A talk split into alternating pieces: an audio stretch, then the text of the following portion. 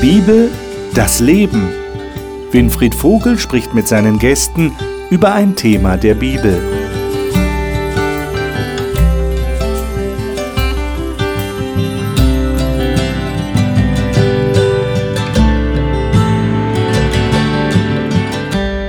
Wir studieren das Buch Daniel im Alten Testament. Letzte Woche haben wir damit angefangen. Wenn Sie diese Sendung, die erste Sendung in dieser Staffel verpasst haben sollten, weise ich Sie auf die Mediathek hin. Da können Sie die Sendung sich anschauen zu jeder Tages- und Nachtzeit und sind dann auf dem allerneuesten Stand.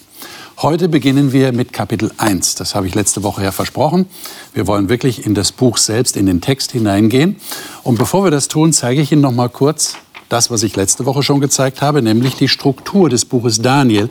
Und anhand dieser Struktur lässt sich sehr leicht erkennen, dass das erste Kapitel so eine Art Einstieg ist. Und wir werden feststellen, bin ich ganz sicher, heute, wie dieses Kapitel eigentlich die Themen des Buches schon vorgreift, wie es uns etwas sagt, was im Buch sich noch weiterentwickeln wird.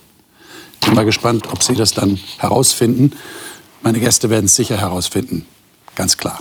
Und diese Gäste, die hier im Studio sind, darf ich Ihnen heute vorstellen. Nele Kunkel ist verheiratet, lebt in Südhessen und begleitet Teilnehmer von Kursen in einem Bibelstudieninstitut. Sie sagt, Gott habe sie persönlich erlebt und sich bewusst für ihn entschieden. Annika Loser-Grönroos ist mit einem Pastor verheiratet und lebt in der Schweiz. Sie hat ebenfalls Theologie studiert und sagt, dass sie immer wieder erlebe, wie Gott gerade durch die Bibel in ihr Leben hineinspricht. Markus Witte lebt mit seiner Frau in Süddeutschland, arbeitet dort als Pastor und ist Geschäftsführer eines Start-up-Unternehmens im Bereich Gesundheit. Er sagt, die Bibel gebe ihm den Rahmen für sein Leben vor. Burkhard Meyer lebt mit Frau und Tochter in Schleswig-Holstein und arbeitet derzeit als reisender Pastor für eine Freikirche. Er sagt, er sei immer noch dabei, den Glauben an Gott in all seinen Facetten zu entdecken. Ich lade euch ein, Daniel 1 aufzuschlagen. Das erste Kapitel in diesem interessanten Buch. Beginnen wir mal mit den ersten beiden Versen. Markus zu meiner Linken. Darf ich dich bitten, das zu lesen? Du hast welche Übersetzung Die Luther. dabei? Die Luther-Übersetzung. Bitte. Im dritten Jahr der Regierung Joachims, des Königs von Juda, kam Nebukadnezar, der König von Babel, vor Jerusalem und belagerte es. Und der Herr übergab ihm Joachim, den König von Juda, und einige Gefäße aus dem Haus Gottes und, ließ, und die ließ er im Lande China, ähm, China in das Haus seines Gottes bringen und tat die Gefäße in die Schatzkammer seines Gottes. Lassen wir mal diese ersten beiden Verse auf uns wirken. Also ich sage euch mal, was mir als erstes auffällt. Ich meine, der erste Vers ist ja hm, eine, eine Beschreibung, wie sie wahrscheinlich äh, tausendfach gab. Da ist ein König, der belagert eine andere Stadt und erobert sie. Aber der zweite Vers, ist euch das aufgefallen, was da steht? Und der Herr gab, du hast gelesen, übergab, das ist noch stärker, gab Joachim, den König von Juda, in seine Hand und einen Teil der Geräte des Hauses Gottes. Was machten ihr damit? Gott hat, ich sage jetzt mal, seine eigenen Leute dem heidnischen König übergeben. Habt ihr da eine Erklärung dafür? Es gab eine Vorgeschichte. Und Gott hat sich das nicht leicht gemacht. Er hat ja das Volk immer wieder gewarnt, er hat um das Volk immer wieder geworben, er hat seine Propheten geschickt, den Jesaja, dann später auch noch den Jeremia und andere. Also, das war keine Entscheidung, die er so auf die Schnelle und leichtfertig getroffen hat. Okay. Er wusste, was er tat. Aha. Das müssen wir, glaube ich, noch ein bisschen näher erklären. Ich meine, äh, wir würden doch erwarten, dass Gott sagt, das ist mein Volk, ja, die Juden sind mein Volk, die werde ich bis aufs Letzte verteidigen. Und ich werde nicht zulassen, dass irgendjemand sie anrührt. Und hier haben wir genau das Gegenteil. Du sagst, das ist eine Vorgeschichte, also da ist Ja, was passiert. Äh, wie, was genau ist da passiert? Sie waren doch eigentlich sein Augapfel, ne? Ja, eben. Das wird doch immer wieder gesagt. Das Ja, eben.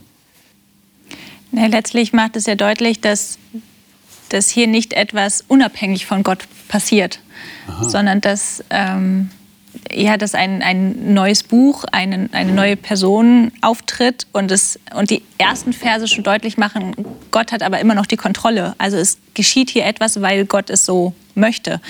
Ähm, ich glaube, dass jetzt äh, die komplette Geschichte an der Stelle zusammenzufassen, würde wahrscheinlich zu weit gehen, aber ähm, es, es baut halt alles aufeinander auf und Gott hat seine Gründe zu sagen, okay, jetzt ist eine Grenze erreicht, jetzt passiert etwas anderes, jetzt habe ich lange von etwas gesprochen und auch ähm, diese Verschleppung oder der Weg ins Exil wurde an anderen Stellen oft genug angekündigt. Und jetzt ist praktisch der Moment gekommen zu sagen, okay, jetzt kann ich nicht mehr nur reden, sondern jetzt muss etwas passieren. Aber eben nicht losgelöst von Gott, sondern in seinem Sinne und durch sein Wort und als ganz bewusste Entscheidung. Also hier passiert nichts einfach so. Mhm. Und ich, ich höre so ein bisschen raus bei dir, stimmt das? Es ist durchaus auch positiv zu sehen, weil, weil Gott irgendwie die Kontrolle darüber hat. Ja, oder vielleicht auch einfach konsequent ist an der okay. Stelle. Ja? Also ähm, ich glaube schon, dass, dass wir verschiedene Stellen uns angucken müssen, um, um diesen Kontext ganz greifen zu können. Aber gerade wenn etwas äh, oft und lange und viel angekündigt wird, dann erwarten wir ja irgendwann den Moment, dass etwas passiert. Ja? Also wenn, ähm, wenn Eltern permanent irgendwas ankündigen und sagen, okay, ich erwarte das von dir oder ich wünsche mir das von dir und, und nichts passiert, also das, das Verhalten hat keine Konsequenz, wenn etwas nicht so gemacht wird, ähm, dann zeugt das ja auch ein Stück weit von Unglaubwürdigkeit oder ähm, oder man lernt als Kind so seine Grenzen austesten und zu übertreten. Ähm, das bedeutete so, doch einen genau. echten Bruch in der Geschichte Judas. Also niemand verlässt gerne seine Heimat und mhm. wenn dann die Hauptstadt zerstört wird, der Tempel entweiht, es wird ja berichtet, dass die Tempelgeräte sogar mitgenommen wurden, mhm. dann viele, viele hundert, ja tausend Kilometer. Das ist schon hart. Und es also. klingt auch so wie ein Abbruch. Und jetzt ja. ist das Ende, es ist alles vorbei. Aber der Vers befindet sich gleich zu Beginn des Buches und wie wir noch feststellen werden, für Gott, für Gott ist es nicht vorbei er macht weiter, arbeitet weiter, hat zwar diese Sache zugelassen und sie sind im Exil, aber es ist nicht vorbei. Warum werden denn eurer Meinung nach die Geräte des Tempels hier besonders erwähnt? Es wird ja, wird ja extra gesagt, die Geräte wurden genommen, hm. aber da würde mir jetzt beim normalen Vorgang würde man erwarten, naja, die haben halt Beute gemacht. ja, die haben halt geplündert. Aber hier wird gesagt, die Geräte werden mitgenommen in das Schatzhaus ihres Gottes. Warum wird das extra erwähnt? Warum wird das so betont? Das klingt ja zunächst mal wie eine Niederlage auf der ganzen Linie des Gottes Israel. Aber wir haben ja das, wir äh, haben ja gehört, er gab sie in die Hand der Babylonier. Das heißt, er bleibt doch noch souverän. Er hat das Heft des Handels doch in der Hand. Es klingt Aber, ein bisschen wie ein Widerspruch. Ja, es ne? klingt Widerspruch. Einerseits gibt er es, das heißt, er hat die Kontrolle, andererseits ist es eine Riesenniederlage für ihn. Hm. Aber es scheint für Gott nicht so bedrohlich zu sein wie für das Volk. Mhm. Und ich glaube, Gott wollte ihnen einfach eine andere, neue Erfahrung geben, was in dem alten Kontext nicht mehr ging. So wie du das gesagt hast. Also manchmal, glaube ich, müssen wir das Setting verändern, um Dinge zu erreichen, die noch wichtiger sind. Und wir denken manchmal, das Setting selbst ist das Absolute. Interessant. Wie geht's weiter? Schauen wir doch mal, wie es weitergeht. Äh, Verse 3 bis 7. Wer mag das von euch lesen? Wir haben ja auch eine moderne Übersetzung. Mhm. Ich glaube, Nele, du hast die Neues Leben Übersetzung. Mhm. Lies doch mal diese Verse. Genau. Danach befahl der König seinem höchsten Hofbeamten Aschpenas, er solle von den Israeliten junge Männer auswählen, die aus dem Königsgeschlecht oder aus den vornehmen Familien des Landes stammten, und sie an den Hof bringen. Er sagte, such nur die Männer aus, an denen man keinen körperlichen Fehler finden kann. Außerdem müssen sie gut aussehen, eine umfangreiche Bildung vorweisen und von schneller Auffassungsgabe sein. Nur die jungen Männer, die dies alles erfüllen, sind geeignet für den Dienst am Palast des Königs. Dann unterrichte sie in der Sprache und den Schriften der Babylonier. Der König legte auch fest, wie viel sie täglich von der königlichen Tafel zu essen und aus dem königlichen Weinkeller zu trinken bekommen sollten. Nach dreijähriger Ausbildung wollte er einige von ihnen zu seinen Ratgebern machen. Unter den ausgewählten jungen Männern befanden sich auch Daniel, Hanania, Michael und Asaja, die alle zum Stamm Juda gehörten. Der oberste Hofbeamte gab ihnen neue babylonische Namen. Daniel wurde Belshazzar genannt und Hanania bekam den, bekam den Namen Shadrach. Michael hieß von nun an Meshach und Asaja Abednego. Was könnte denn der Grund gewesen sein, dass die jungen Leute nach diesen besonderen Kriterien ausgewählt werden? Ja, also, was steht da? Sie mussten von königlichem Geschlecht sein, sie mussten makellos, schön, intelligent, gute Auffassungsgabe. Also das war offensichtlich die Elite der Juden. Warum gerade die? Mich erinnert das sehr an das Motto, das heute noch gilt. Wenn du erfolgreich bist, wenn du schön bist, wenn du, wenn du einfach gelingen hast im Leben, dann wirst du ausgewählt. Also mhm. anscheinend galt die Botschaft damals schon. Hm. Okay. Vielleicht war es auch eine Botschaft an das eigene Volk, an die, Juden, an die Juden, die ja dann auch mit verschleppt wurden. Es gab ja drei Wegführungen. Die Botschaft, ist es schön, ein Babylonier zu werden. Seht her, diese stattlichen jungen Männer, und die waren ja außerdem noch formbar. Die konnte man ja noch beeinflussen, die konnte man ja noch gut locken. Die standen ja noch am Anfang. Ja. Denke, Seht her, es ist schön, ein Babylonier zu sein. Okay. Ich denke, der König wollte sich damit einfach selber ehren. Also mir kommt jetzt ein Gedanke, ich weiß nicht, ob das wirklich die Intention war, aber im Opfersystem musste man ja auch immer ein makelloses, schönes Tier opfern. Und, und, und der König wenn er sich selber Ehre zufügen wollte. Also nur, nur das Beste, was absolut fehlerfrei ist. Ja, und auch etwas, in Anführungszeichen, was, was als Aushängeschild auch, auch gut genug ist vielleicht. Ja? Also sie sind ja ausgewählt worden, um im Palast auch repräsentative Stellungen einzunehmen. Und dann hm. ähm, hat man als König vielleicht auch allgemein einfach Ansprüche zu sagen, okay, ich kann nicht jeden x-beliebigen hinstellen und mein Königreich repräsentieren lassen, sondern ähm, das sind dann die, die halt aus der Masse ja. irgendwie herausstechen. Vielleicht so ganz äh, modern gesprochen, Sie, sie werden ein Teil der Schwarmintelligenz, sozusagen, die der König da um sich versammelt. Ja. Ich meine, der König sah sich ja in der Antike als äh, Impersonation von Gott, also er war Gott ja, identifizierte, identifizierte sich damit. Und vielleicht war es ja auch eine Erniedrigung der Juden, so nach dem Motto, ich nehme euch die besten eurer Leute weg mhm. und ich nehme sie als, als Opfer für mich. Und ich, ich verändere ihre Identität ja, mit klar. dem Namen. Ja, klar, also die gehören jetzt zu mir. Die gehören nicht mehr zu euch, sondern gehören zu mir. Ich meine, was wird das mit Ihnen, was meint ihr, was das mit Ihnen gemacht hat? Ich meine, was macht das mit jemand, wenn der Name geändert wird und zwar nicht freiwillig. Ich kenne ja Leute, die ändern ihren Namen freiwillig, müssen Geld dafür bezahlen äh, oder haben einen Künstlernamen. Aber hier ist erzwungen. Mhm. Also ich erinnere mich an einen Schüler, den ich mal hatte, der unter seinem Namen sehr gelitten hat. Mhm. Er wurde dann gehänselt und äh, als er dann seinen neuen Namen bekam, er durfte sich, glaube ich, mindestens fünf Namen aussuchen, also fünf Namen neu wählen. Die hat er auch alle genommen. Und der lautete dann völlig anders, war aber auch ein biblischer Name, Jonathan. Und äh, da war er wie verwandelt. Das hat ihm so richtig gut getan. Es hat das Selbstbewusstsein befördert. Es hat ihm so ein neues Lebensgefühl gegeben. Also, also der Name war das ist, was sehr positiv. Der Name ist Persönlichkeit dann in dem Fall. Also was also ein Stück weit, ne? ja. Ein Stück weit äh, mhm. Selbstbewusstsein. War so ein Neuanfang für ihn. Genau. Ja, wobei ja das Schlüsselwort schon so diese Identität ist. Also das ist ja nicht nur der Name, sondern wir müssen ja das drumherum praktisch genau. mitdenken an ja. der Stelle. Ja? Was hängt alles sie dran? haben ihre Heimat, ihr Zuhause, alles, was sie kannten, haben sie ja in dem Moment verloren, als sie verschleppt worden sind. Also Exil bedeutet ja wirklich, es ist alles fremd. Es ist eine fremde Sprache, es ist eine fremde Kultur. Wer weiß, wie sie gehaust haben oder leben mussten. Ja, vielleicht gab es auch dort andere Umstände. Ähm, und dann zusätzlich ja eigentlich noch, okay, es gibt noch einen neuen Namen obendrauf. Also es reicht nicht, dass alles andere fremd ist, sondern ähm, das, womit man sich anspricht, wo man sagt, okay, wenn ich den Namen höre, dann öffnet sich ein Bild oder ein Charakter oder ähm, dann habe ich eine Verknüpfung im Kopf. Selbst, selbst diese Verbindung wird aufgelöst. Aber es ist eigentlich doch sehr übergriffig, würden wir heute sagen. Ja? Mhm. Also da, da, greift jemand zutiefst in deine Identität ein, bis hin auch zu dem, was wir da in Vers 5 lesen, dass ich dir sage, pass mal auf, du kriegst jetzt das und das zu essen und so mhm. bitte, genau so. Ich meine, die sind ja jetzt nicht im Krankenhaus irgendwo, wo ihnen irgendeine Diätassistentin oder irgendwo sagt, du musst jetzt das essen, sonst wirst du krank. Also, ja. sondern, sondern da wird alles bestimmt. Ja, total. Das heißt ja auch hier in der Elberfelder zumindest, der König Fremdbestimmt, das ist der bestimmte, Punkt, ja? ja, bestimmte ihre täglichen, genau, Fremdbestimmung.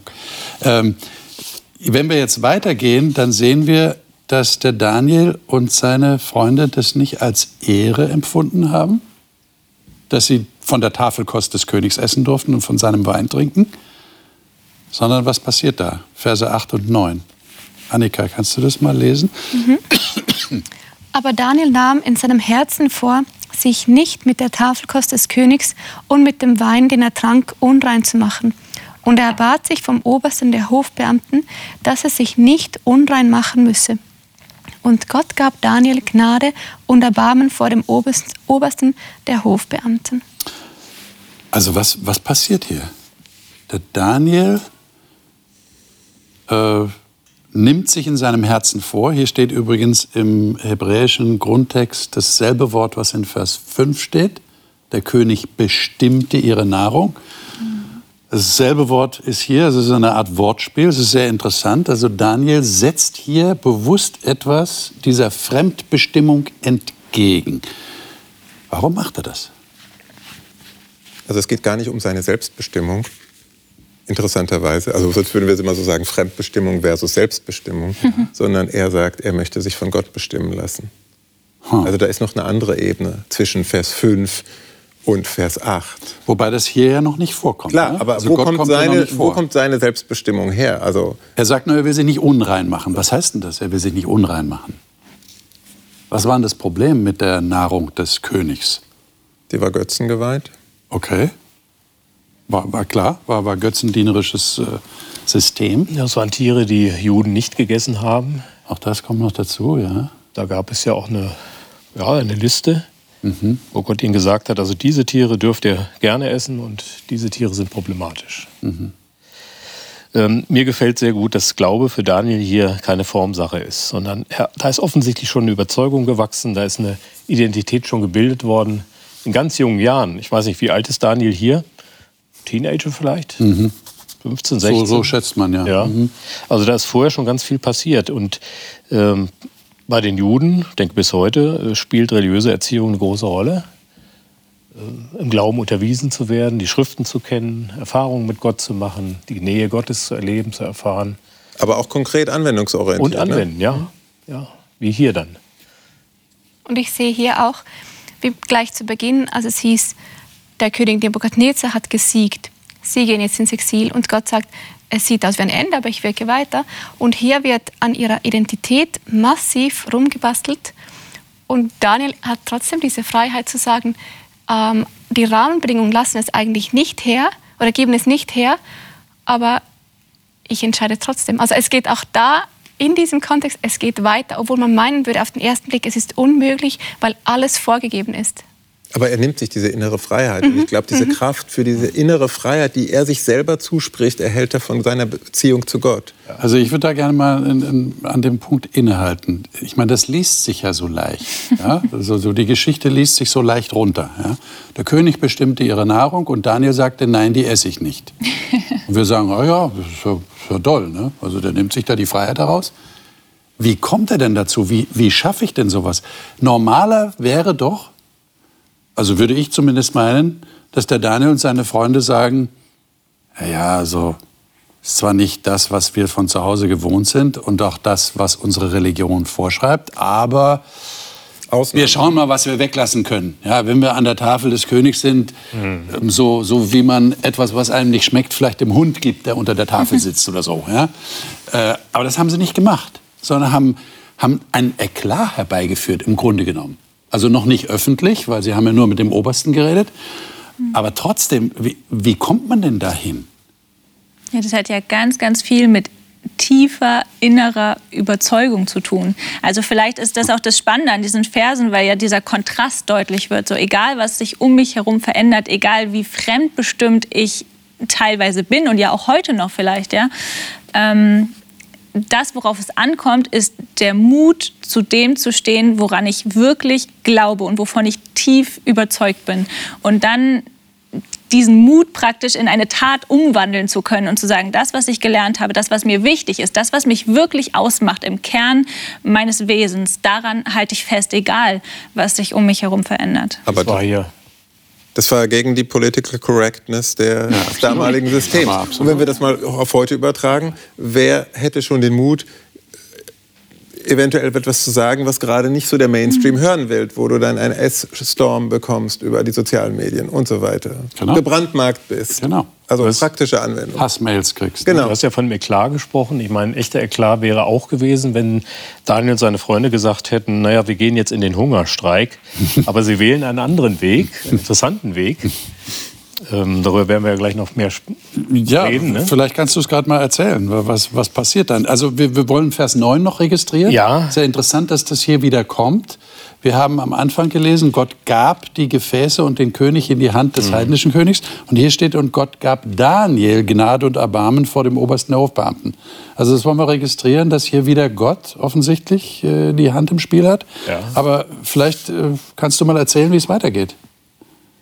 Ja, also Daniel hat dieses Gespräch mit dem Kämmerer Arioch und dann stellt sich heraus, dass der Arioch ja eigentlich auch von der Angst getrieben ist. Äh, Was wird denn passieren, wenn ich euch jetzt nur Gemüse gebe ähm, und ihr seht dann schlecht aus, dann bekomme ich die Strafe dafür, dann muss ich dafür gerade stehen.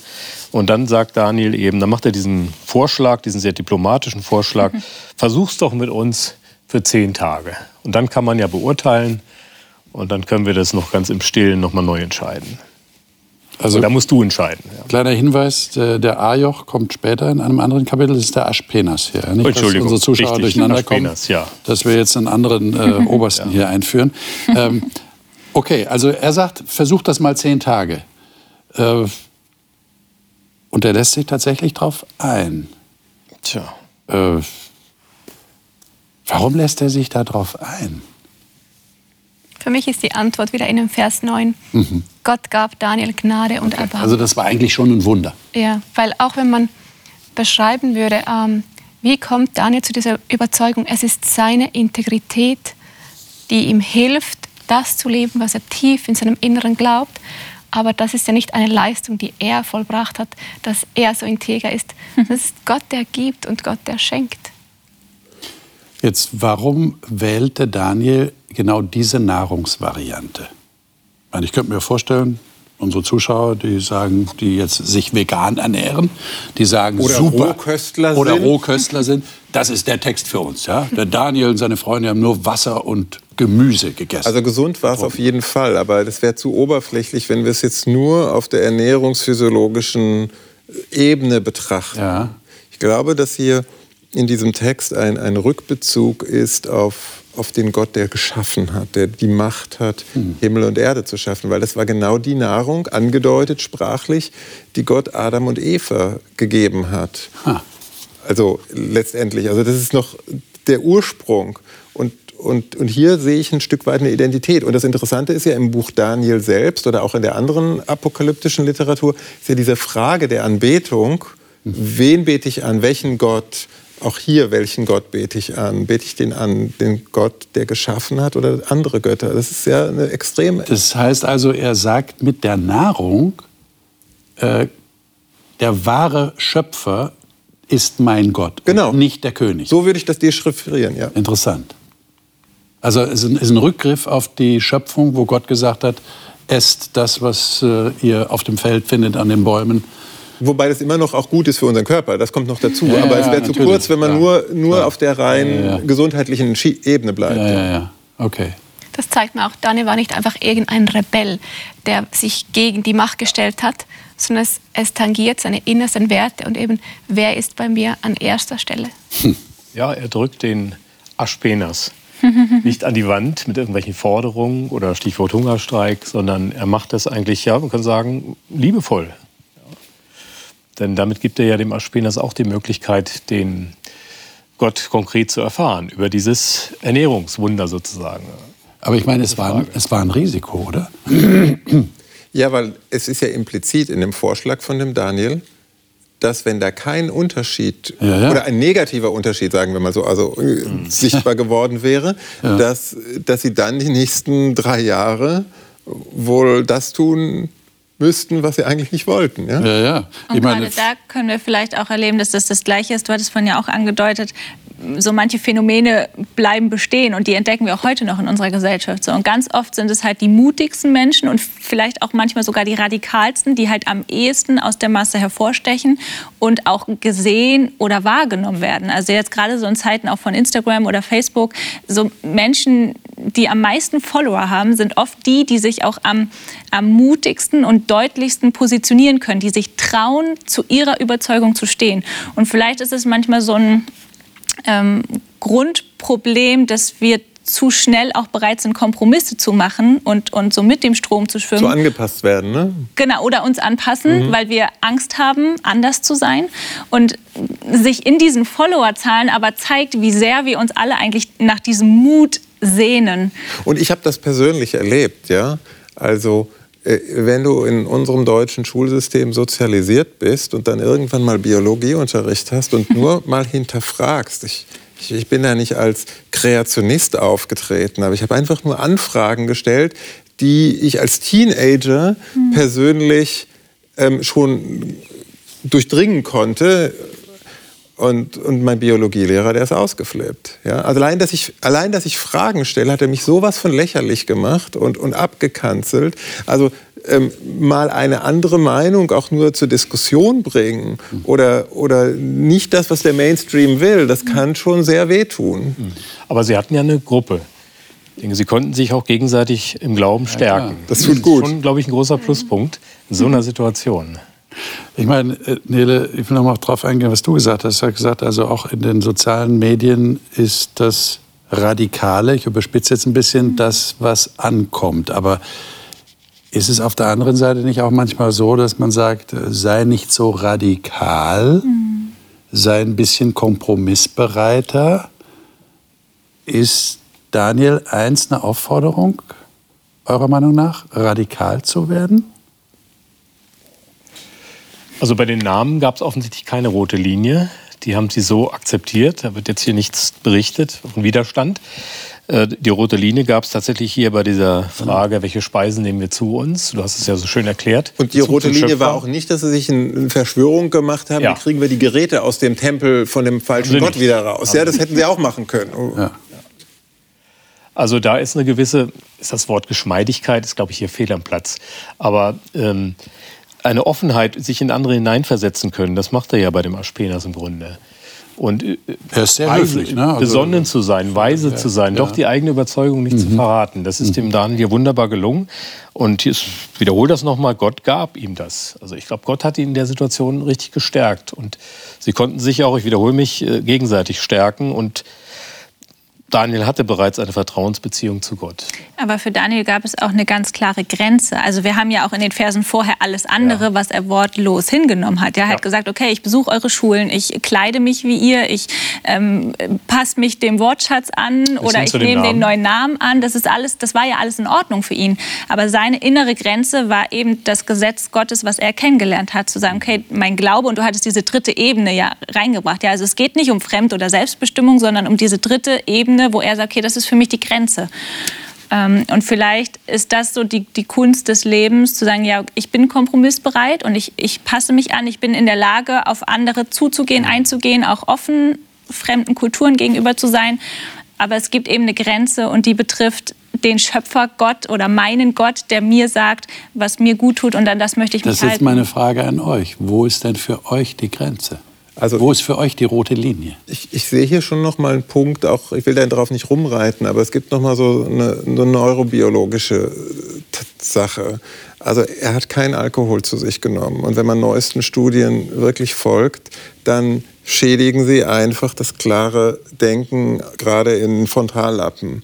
Also er, wenn wir die Geschichte weiterlesen, dann, dann hat er ja nachher einen überragenden Verstand. Der wird ja festgestellt, objektiv. Mhm. Also ich glaube, neben der Treue zu Gott ist hier auch wirklich ein physiologischer Zusammenhang, den wir nicht ignorieren können.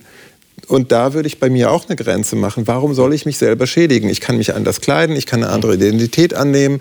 Ich kann es hinnehmen, dass mein Volk in Anführungsstrichen oder meine Identität jetzt unterdrückt wird oder marginalisiert wird. Das muss mich ja nicht. Aber wenn es dann ganz persönlich wird, Aber du kommst dadurch nicht in Todesgefahr, oder? Das kann, wenn man Daniel weiterliest, das ist ja wie so, du hast am Anfang gesagt, das ist ja so das ganze Buch in, in ja. Konzentrat, im Kleinen schon. Ja, ja. Äh, da kommt auch irgendwann die Entscheidungsfrage, die sogar bis zur Todesfrage. Ja, ja, ja, ja. Nur ich meine jetzt uns heute. Das ist Wenn du sagst, du lässt den Alkohol weg, weil du überzeugt bist, das tut deiner Gesundheit nicht gut, dann wirst du aber deshalb nicht mit dem Tod bedroht. Nö. Ich meine, hier, hier haben wir nicht eine direkte Todesdrohung, aber es wird angedeutet, ja. Dann verfahre mit deinen Knechten, je nachdem, was du sehen wirst, Vers 13, ja. Je nachdem, was dann rauskommt am Ende des Zehn-Tage-Tests. Äh, hätte auch schlecht ausgehen können für sie. Sie wären vielleicht ins Gefängnis gekommen ja. oder sie wären, was weiß ich, in irgendeine Provinz geschickt worden. In meinem Leben ja, ging es jetzt nicht um Tod und Leben, aber es war so in den 80ern, da gab es ja noch die Kriegsdienstverweigerung und die Verhandlung vor einem Komitee. Da musste man seine Gewissensgründe darlegen, mhm. warum man nicht den Wehrdienst machen möchte. Mhm. Und da musste ich mir schon einen Kopf machen und musste mir schon überlegen, was bedeutet mir mein Glaube eigentlich, was bedeutet mir Jesus. Und das war für mich eine positive Herausforderung letztlich und auch eine wichtige Zeit, die dann gefolgt hat. Ich habe dann im Krankenhaus gearbeitet. Ähm, da war für mich so eine Frage, ja, ist der Waffendienst, ist das eine rote Linie für mich? Ich habe gesagt, ja, für mich ist das eine rote Linie. Ähm, ich möchte im Kriegsfall lieber dazu beitragen, Leben zu retten, als äh, Leben zu nehmen. Das ist jetzt eine ganz individuelle, ist, persönliche Entscheidung. Klar, aber das ist jetzt unsere Welt. Aber wenn ja. man Organisationen wie Open Doors glaubt, äh, denen ich ihre Statistiken mhm. wirklich abnehme, dann werden immer mehr Christen mhm. weltweit verfolgt. Ja.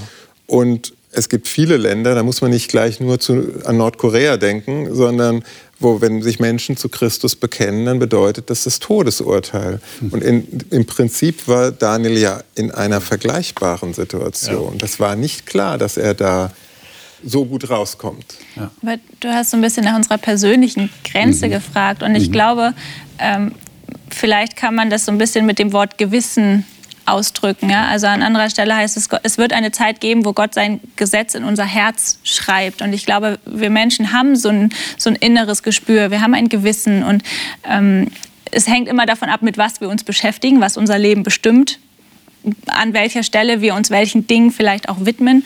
Aber ich glaube, tief in unserem Inneren spüren wir oft, was tut uns gut und was tut uns nicht gut.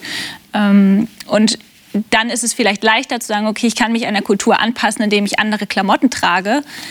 Aber es gibt irgendwo diese Grenze, wo ich sage, das kann ich mit meinem Gewissen nicht mehr vereinbaren.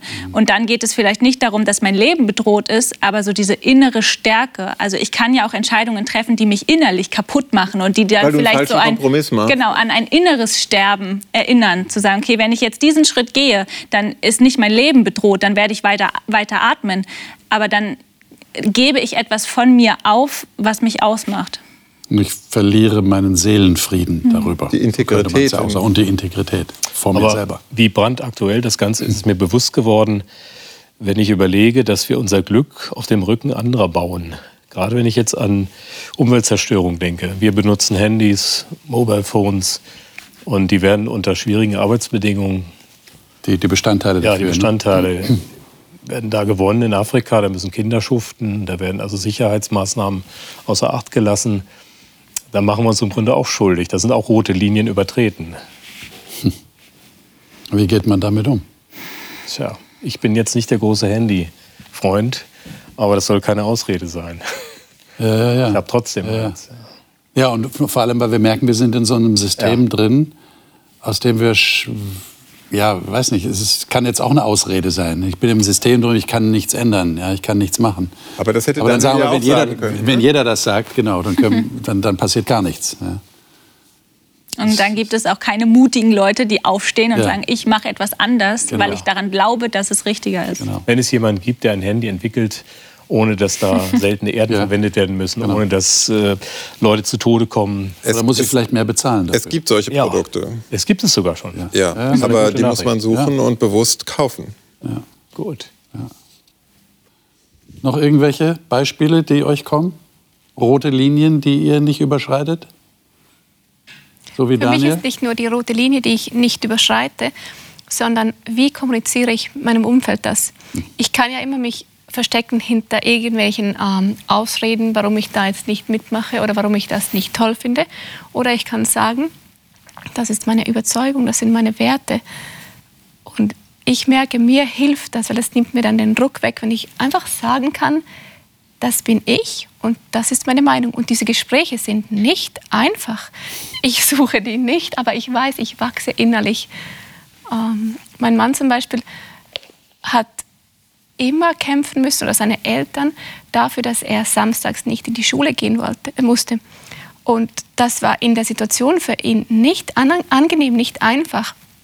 Aber ich bin überzeugt davon, dass er heute so einfach sich vor Leute hinstellen kann und sagen kann, das ist meine Meinung, weil er diese Schule genossen hat. Hm. Also es macht ja mit mir etwas, wenn ich das leben kann, was tief in meinem Herzen drin ist. Aber vielleicht macht genau das den Unterschied. Und du hattest es, glaube ich, vorhin auch erwähnt, ja, zu sagen, Daniel hat sich ja nicht hingestellt und gesagt, oh, ich mag jetzt kein Fleisch oder ich finde es gerade doof, sondern diese Begründung beizusteuern und zu sagen, okay, das ist mein Glaube und ich glaube an einen lebendigen Gott, der etwas Gutes mit mir im Sinn hat. Das ist ja eine andere Begründung, als zu sagen, ja, das finde ich jetzt gerade so oder das meine ich jetzt gerade so oder heute habe ich keine Lust, ähm, sondern wirklich sagen, okay, da steckt etwas Lebendiges und ein lebendiges Wesen hinter, was ähm, oder wo ich mit meiner Überzeugung Zeuge für jemand anders sein kann. Und dein Beispiel zeigt ja, dass es wichtig ist, schon Kinder darauf vorzubereiten und ihnen zu helfen, für etwas einzustehen und stehen zu bleiben. Ja, nicht einen faulen Kompromiss mhm. zu schließen, der einem dann die Integrität wegnimmt. Und Peer Group Pressure, und Peer Group Pressure ist, ist riesengroß. Ist riesengroß. Ja, da brauchst du Mutmacher, da brauchst du Vorbilder. Genau, ja. genau. positive Aber Influencer. Gott kann ja. einem solche Vorbilder auch schenken, ja, schicken. Ja. Wie ist die Geschichte zu Ende gegangen? 18 bis 20. Wir haben noch Zeit, diese Verse zu lesen. Wer liest sie mal? Äh, Nele, vielleicht liest du mal diese drei Verse. Als die Zeit der dreijährigen Ausbildung beendet war, führte der oberste Palastbeamte die jungen Männer vor den König, genau wie dieser es angeordnet hatte. Der König unterhielt sich mit allen jungen Männern. Keiner jedoch konnte an Daniel, Hanania, Michael und Asaja heranreichen. So wurden sie in den Dienst des Königs gestellt. Und immer wenn eine schwierige Frage beraten werden musste, die Verstand und Einsicht erforderte, wandte sich der König an diese Männer. Dabei fiel ihm auf, dass sie allen Gelehrten und Zeichendeutern seines Reiches zehnmal überlegen waren. Also es sind jetzt viele Superlative, die verwendet werden. Nicht? Sie waren besser als alle anderen, zehnmal besser.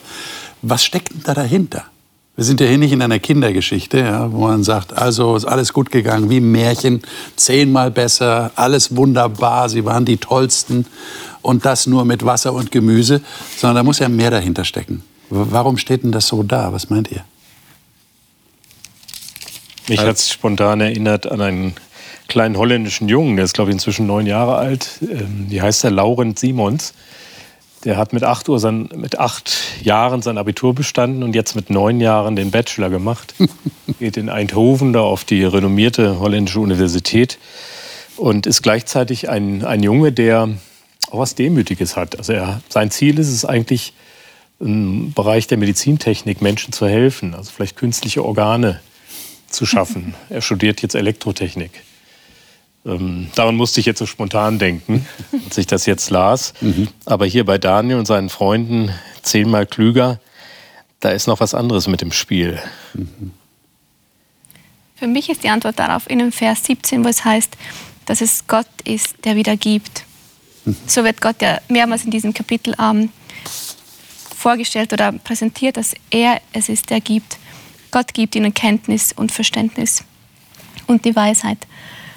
Und was mich noch an diesen letzten Versen beeindruckt ist, Daniel ist nicht nur der, der sagt, da mache ich nicht mit, da ziehe ich mich zurück, das ist nicht meine Sache, sondern er steht zu seinen Werten und trotzdem bleibt er in diesem babylonischen System mhm. und dient dort am Hof dieses Königs. Das sind ja eigentlich die Feinde, die sein Land erobert haben und er bleibt. Und ich glaube, mit dieser Haltung ist es auch einfacher, ähm, auf Verständnis zu stoßen. Und Menschen machen einen Schritt auf mich zu, obwohl es nicht ihre Werte sind, obwohl sie es nicht nachvollziehen können, aber weil ich diese dienende Haltung habe und, und wohlwollend bin, gelingt das miteinander besser.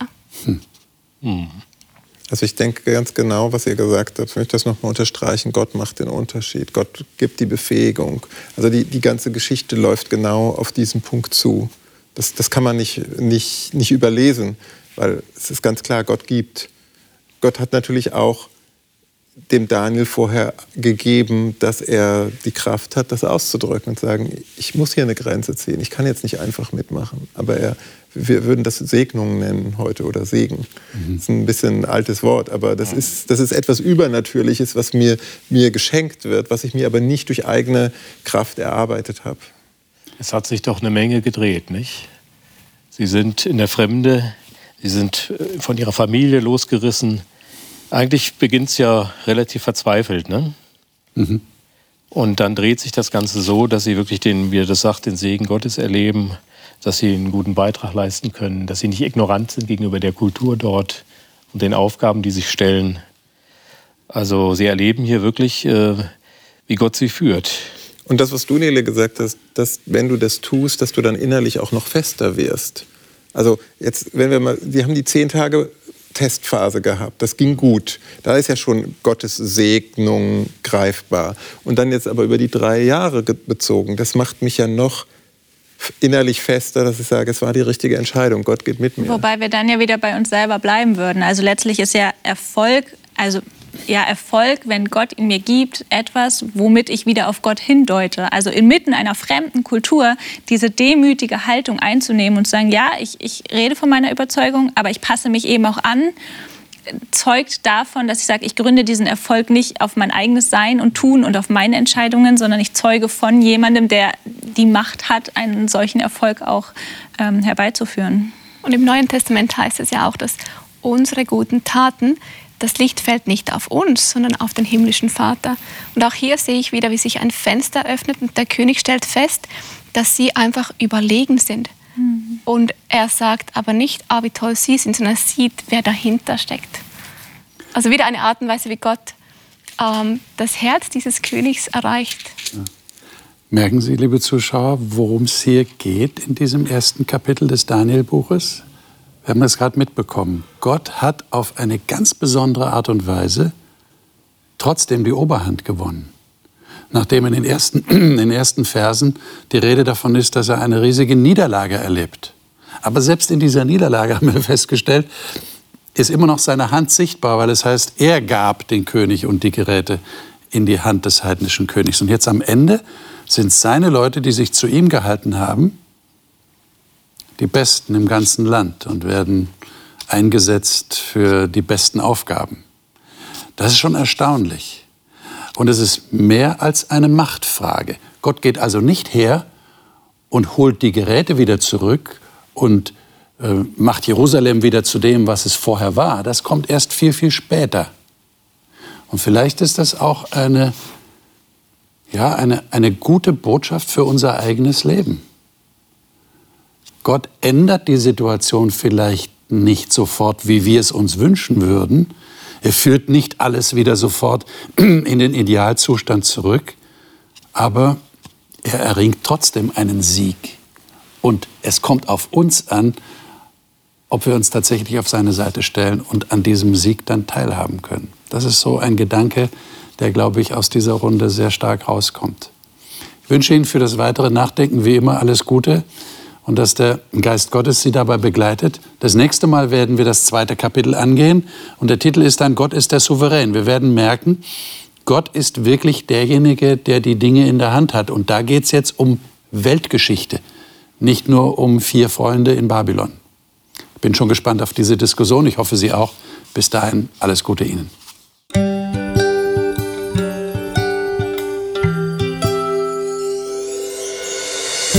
Sie hörten auf Hochchannel Radio die Bibel, das Leben mit Winfried Vogel und seiner Gesprächsrunde.